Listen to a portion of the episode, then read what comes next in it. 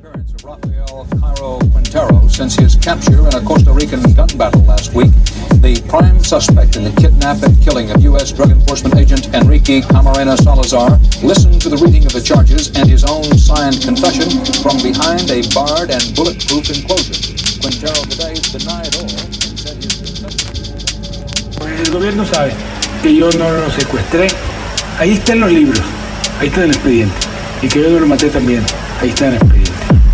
Como decía el comandante Florentino Ventura, en los interrogatorios me decía que, que él sabía que yo no lo había secuestrado y que yo no lo había matado, pero que sí sabía que yo había estado ahí. Era la verdad, la verdad, la verdad, la verdad, la verdad, la verdad, la verdad, la verdad, la verdad, la verdad, la verdad, la verdad.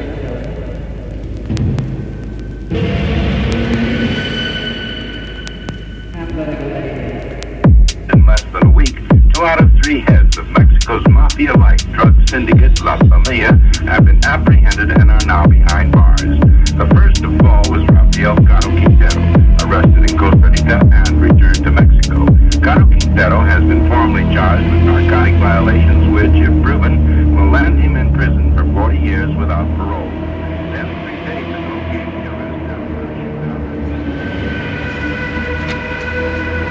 Eh, ahora sí nada más, Rafael Caro Quintero es el primero que quiero que manifieste si estás de acuerdo con esta resolución, vas a apelar o qué lo quieres manifestar.